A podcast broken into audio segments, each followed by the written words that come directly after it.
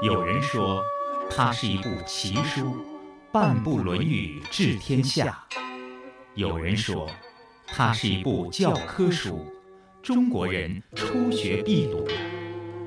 这部流传两千多年、记载着孔子谆谆教诲的书，都讲了什么？又能给生活在现代社会中的人们带来怎样的人生启示呢？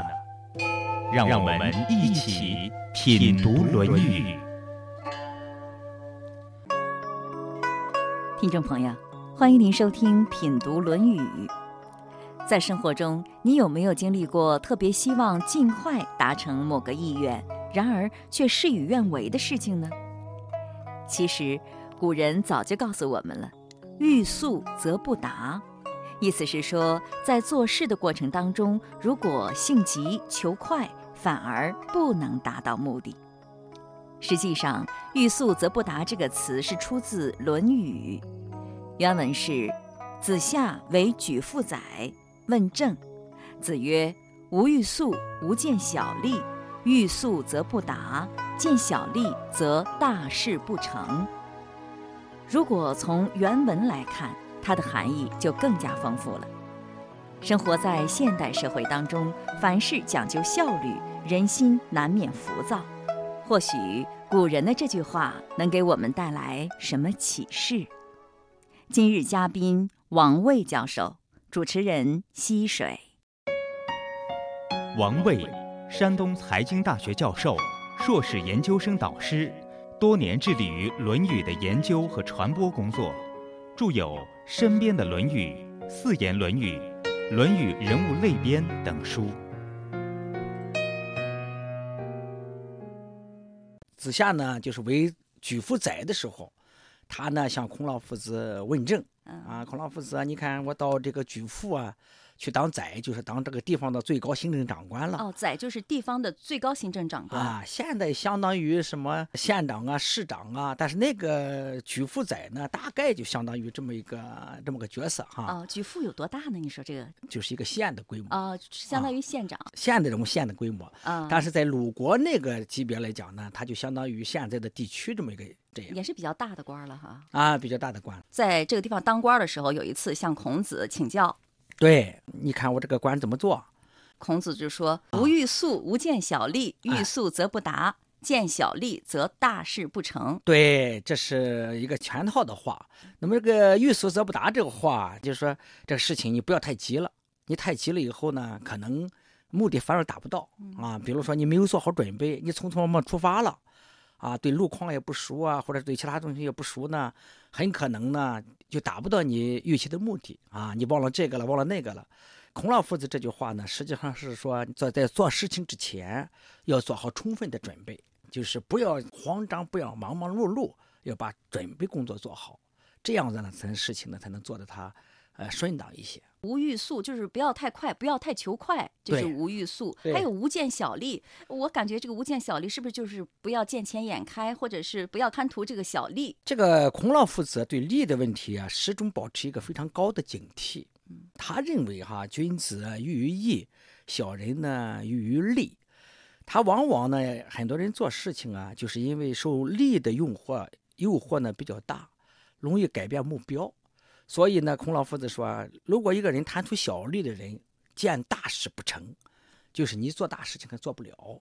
你比方说，有有的人呢，他眼睛很小很窄，你想叫他赋予一个崇高的任务，大概他不行，他就是啊，一个蝇头小利就把他绊住了，很可能是这样。对，就好像做生意一样哈，你要是老是给人缺斤短两，哎，眼前获得一点小利，那么你这个生意可能就做不长久。啊，对对对，你比喻的很对，有很多这种小商人，一辈子就是做小商人，他永远做不大，就是越做买卖越萎缩啊，这种情况很多。就是光算计那一点儿了，是吧？啊，没从远处看，没从大处算。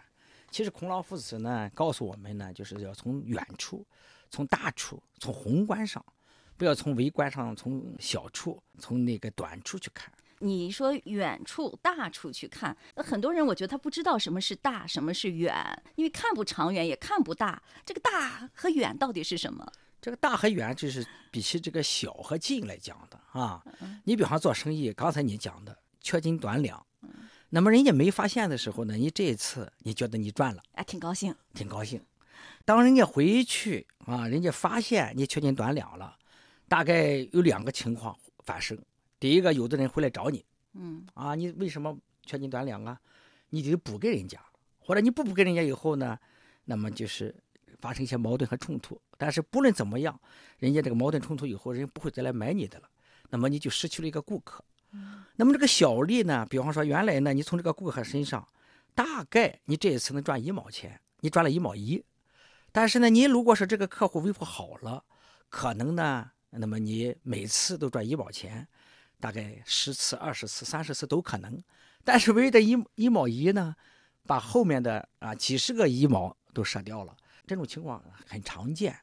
你想想，尤其是做小买卖的哈、都是周围都是回头客，你回头客没有了，你这个买卖就就不行了。对，所以说开饭店的是这样，我们经常看到一些饭店开起来了啊，开始的时候还挺好，严格的按照服务质量啊、价格啊都比较适中，但是开开以后呢，就懒惰了啊，在价格上蒙提，在质量上呢打折啊，最后 饭店开不下去了，这种情况挺多。对，所以我就觉得千万不要骗人哈，千万不要算计这一点点。就是说，人心是杆秤，没有人是傻子，长此以往都会被人发现的。能得逞一次，嗯，每次都得逞，我觉得不太可能。对，但这刚才我们谈到这个做做买卖这个事情了，谈到这个为政来讲，因为毕竟呢，子夏为曲阜宰的时候，他是向孔老夫子讨教怎么做官。哦，孔老夫子讲的这句话。嗯，那么孔老夫子讲的这个做官，就是欲速则不达啊，无欲速不见小利啊，欲速则不达，见小利而大事不成。那么从为官的角度来讲，我觉得呢，孔老夫子是告诉子夏防备啊新官上任三把火那种情况，因为有的呢，就是到了一个新地方以后，急于要做出成绩来，这样呢，可能啊，在情况不熟的情况下，做出一些决策来，很可能这种决策呢。表面上看轰轰烈烈，但是呢，在背后看或者从长时间看是没有意义的一些活动。嗯大概孔老夫子呢是提示啊，呃，子夏是这个样子，就是说你要放远一点，把格局放大它，把这个眼光放远它，这样呢来好好的把这个曲阜这个地方来治理好它，让它一个长远的打算。为什么后来，呃，欲速则不达这句话都知道，就是因为这句话太有普遍性了。对，很多人就是往往看不太长远哈，啊所以也不太知道长远是什么。啊。所以有时候做事的时候，老人啊经常嘱咐孩子啊，欲速则不达啊，经常这样。对，嗯哪怕晚出发一天，你把所有的事情准备妥当了，考虑周全了，这样路途会更顺利，你可能会更快的到达目的地。在我看《论语》中的一些句子的时候，虽然觉得有的时候也不是很难，或者是翻成白话文了，那应该很明白了吧？好像也不是很明白，依然觉得太简略。那我想在这儿，你们能给大家解释一下这个大事到底是指的什么？比如说为政中的大事到底是什么？呃，见了什么样的小利，那么这个大事就不成了呢？孔老夫子说，举夫宰，也就是说从地方行政长官来讲，我觉得也是两个层次。那么第一个呢，就是把自己的这个下属队伍把它带好他，啊，他自己毕竟是作为举夫宰嘛，下面有个干部队伍。第二个呢，就是一定要把老百姓的生活放在心上啊。那么这两个事情是非常重要的。所以大事，不同的人虽然有不同的理解，但是带队伍和把老百姓的生活放在心上，这是为政者最重要的一个职责。因为你为官一任，造福一方。如果你在为官一任的过程当中，你没有造福一方，那么你这个为官一任呢，实际上是意义不大的。嗯，我觉得你所说的大事就应该是为官一任，造福一方，这就是大事。这才是大事，对，而不是升官发财是大 事那。升官发财呢，绝对不是呃大事。对有些官员来讲是这样，但是对很多有作作为的官员来讲，他还是为官一任，造福一方，来实现自己的人生价值啊，应当说更更多的一些。嗯嗯，就是说，嗯、做官官呢是一个平台，它有一些权利可以帮助你实现啊、达到社会和谐、呃人民生活安定这样一个目的。是吧？对，为官一任，造福一方，这才是真正的大事。那么，为了这个大事，我们要节用啊，要爱人啊，啊要使民以时啊，啊，使民以时啊，要明白欲速而不达，这个道理才能够达到目标。好像历史上有这么一句话：“计利当计天下利，求名当求万世名。”我嗯觉得这才是真正的大事。对对对对。既利当计天下利，求名应求万世名。这句话是于右任老先生在一九六一年撰写的一副对联。这得有着怎样开阔的胸襟、豪迈的气魄，才能书写下如此掷地有声的句子啊！这又让我想起了另一个成语“无欲则刚”。林则徐有一副对联：“海纳百川，有容乃大；壁立千仞，无欲则刚。”千仞峭壁之所以能巍然屹立，是因为它没有世俗的欲望。他告诉我们。人只有做到不被名利所牵，有一颗无我利他之心，才能不被利衰毁誉所惑，内心安定，步履从容地行走在天地之间。孔子被后世尊为至圣先师、万世师表的一代圣人，他的地位在近代遭际丰富，几经沉浮。他创立儒家学派，开创全新教育理念，对中国和世界有着深远影响，被列为世界十大文化名人之首。礼敬先贤，让我们走进孔子。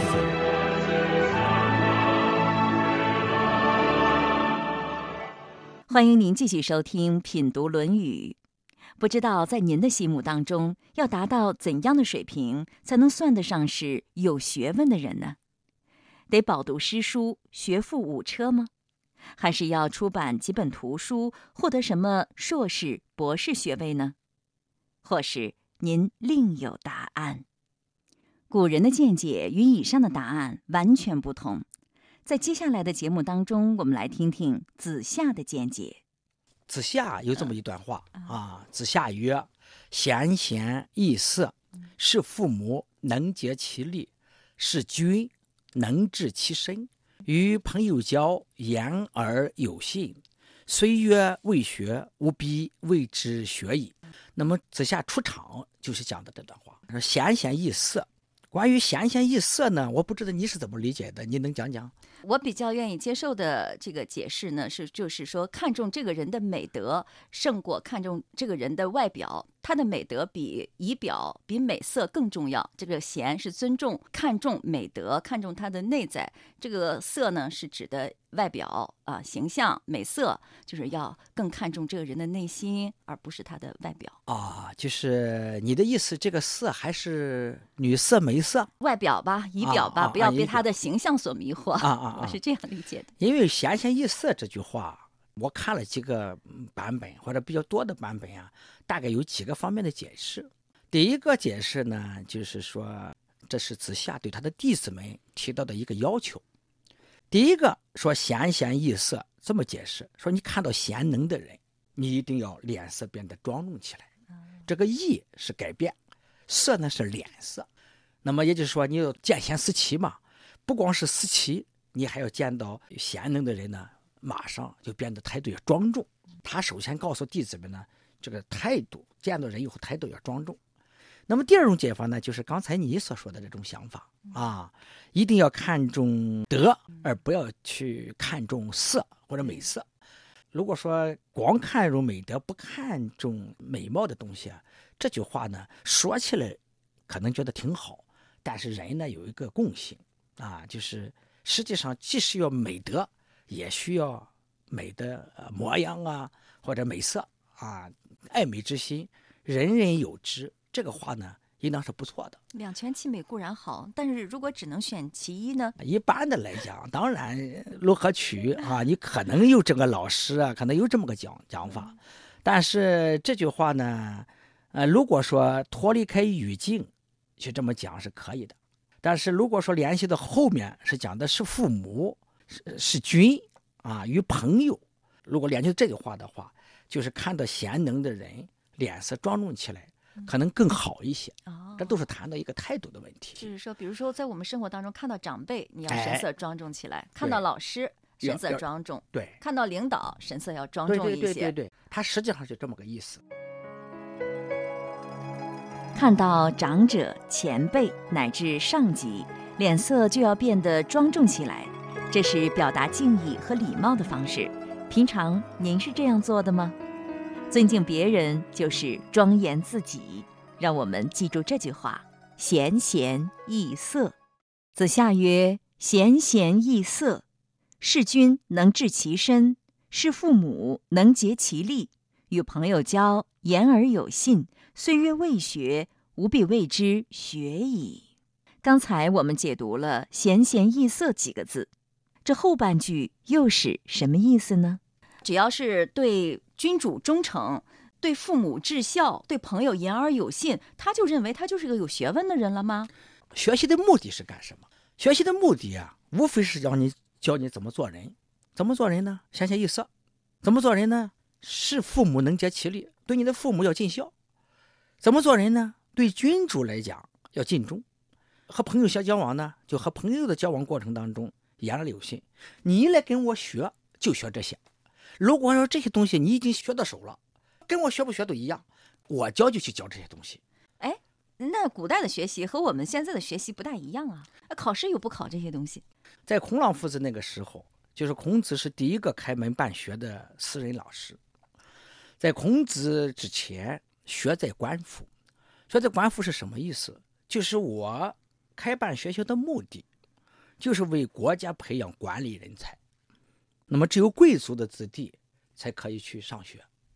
那么贵族的子弟呢，上学以后呢，就是学怎么治理国家，啊啊，或者再小一点来讲，怎么治理这个一个地方，这就是过去作为学校的主要的目的，他就是学怎么治治理国家。那么但是呢，当时的情况呢，就是一个是人少，再一个社会职业呢就比较少，并且这个治理国家这个任务就是放在贵族人身上。只是说孔子呢打破了这个传统，他才开门办学。孔子啊，按照冯友兰的讲法，是中国历史上第一位私人教师。所以在孔子那个时代，他这个学习虽然开门办学了，孔子教六艺了，但是教六艺的主要的目的，还是为了将来能够挤入到呃治理国家这个层面上去。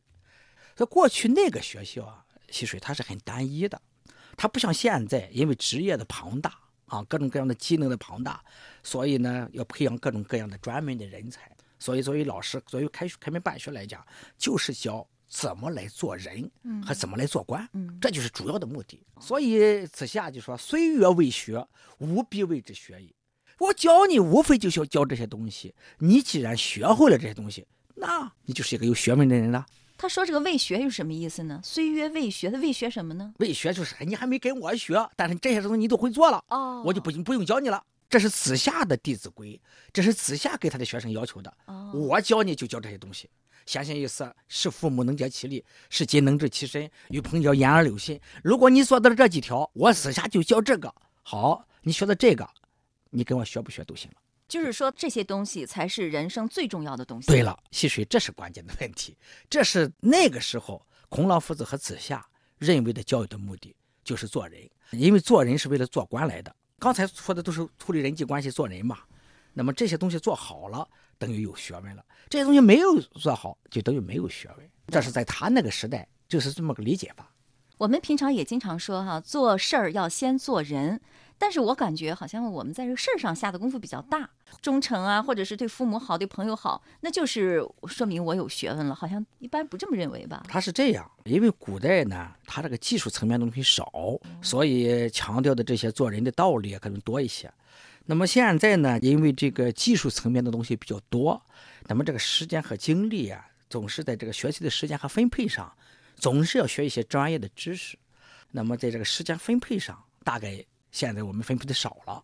如果说你光讲这些做人的道理，而没有具体的一个技术层面的呃技能的话，大概在现在这个专业化的社会，你是没法混的。因为过去学习的目的就是为了做官啊，那做官你就要处理这个君臣关系啊、父母关系啊、朋友关系啊，那这就很重要的。而现在呢，他做官已经不是学习的主要目的，做了很多具体的技术方面的工作。这是现在学习的一个非常重要的，所以在现在这一点上来讲呢，时代变化了，就是它的重点发生了变化，因此在这个学习时间分配的比例上有所不同。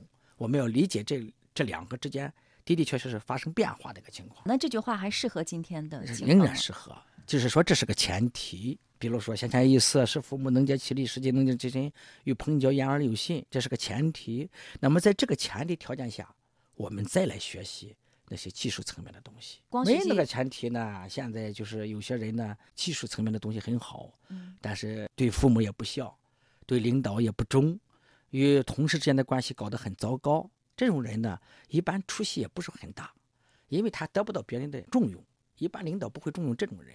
所以你就说技术层面很好了，大概你发展的出息也不是很大。对，人家和你相处不愉快，那么下一次就不会再找你了。对，所以我们现在啊，在生活当中经常遇到这么一种情况，就是他的专业技能可能很强，但是就是没人用他，因为他跟别人不舒服，他不懂这些事儿，一不用二不用，他这个心理上就就烦躁和急躁，人际关系更得更糟，越糟越不用他，所以这个人呢，很快就成了一个边缘化的人物一样，这种情况挺多。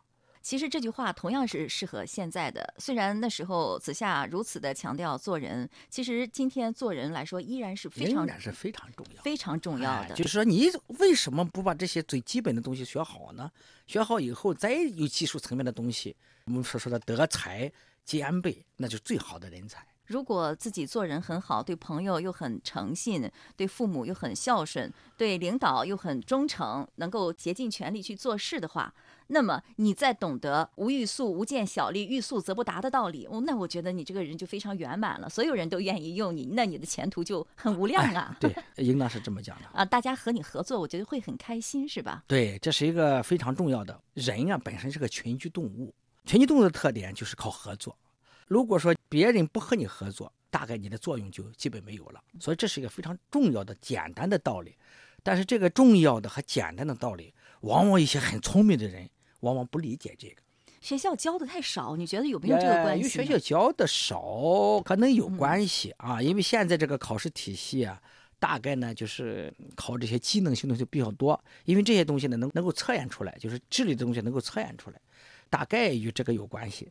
但是也就是有些人，有些个别的人呢，他不能说天生的吧，有些人就是自私的成分很大，所以他不愿意去和别人合作。有的人一个是自私，再一个有的人自傲，觉得自己了不起，这个也懂，那个也懂。实际上呢，懂得并不多，他还是没有正确的来看待自己和其他人的关系问题。对，但是我觉得有些人他就是一辈子都在傲慢啊，或者是自私啊这方面摔跟头，但他自始至终都不明白。所以他就是不反省啊。这个人当不反思、当不反省的时候，那么这个人基本上前进的路就堵死了。所以我们学圣贤的东西呢，就是见贤思齐，见不贤而内自省也。这个思齐和自省，这是一个人进步一个非常重要的方面。哎，很多人他没有反省的概念，事情做错了，都是别人错了，啊，事情做对了，是或者事情成功了，都是我的功劳。很多人从来没有反省过，啊，都是这么个思维惯式。事情做糟了，你的事；事情做成功了，我英明。所以这样子的人呢，很多，他就不会有大的出息，因为他不能在一个更大的呃平台上是容纳更多的人来工作，所以他不会有大的出息。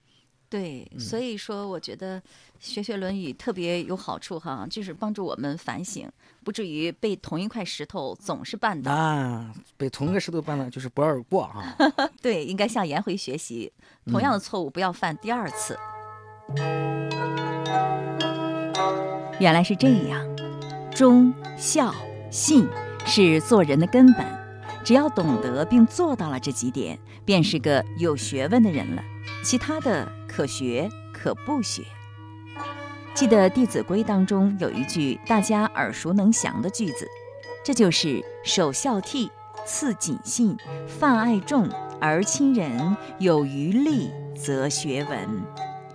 这是《弟子规》的第一句，出自《论语》第一篇。这句话告诉我们，做人首要的是要做到孝敬父母，友爱兄弟姐妹。其次是言语行为要严谨、讲信用，还要平等博爱，亲近品德高尚的人，这些都是最重要的。如果做到了之后还有条件，就可以好好的学习琴棋书画等其他的技艺。由此可见，在圣人君子眼中，做人才是第一位的，其他的并不重要。说到这里，就让我想到，世界上很多成功的大企业家并没有很好的教育背景，比如台湾首富王永庆因家境贫寒，只勉强读到小学毕业；日本的经营之神松下幸之助只读到小学四年级。还有李嘉诚，十四岁的时候就被迫辍学，走上社会谋生，而他们凭借自己的勤奋、诚信、眼光，获得了巨大的成功。看看我们身边的人，也不乏这样的例子。很多在事业上获得了成就的人，并不是学业特别优秀的人。当然，在这里我并不是说学业不重要，而是说做人更重要。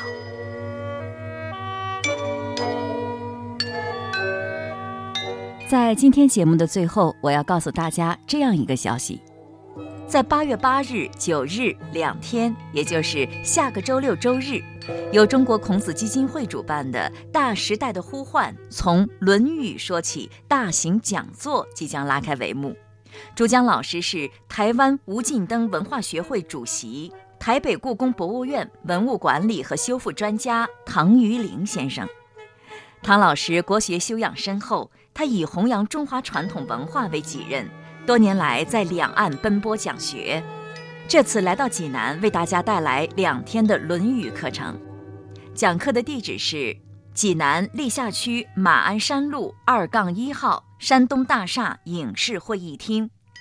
有兴趣聆听的朋友，可以拨打我们的电话零五三幺八五零三六六幺三索要门票。唐老师曾经说过一句话。人要有七分的理智，三分的侠气，宁可放弃一切金钱和名利，也不能放弃终身的学习。希望有缘的朋友不要错过这样一次学习的机会。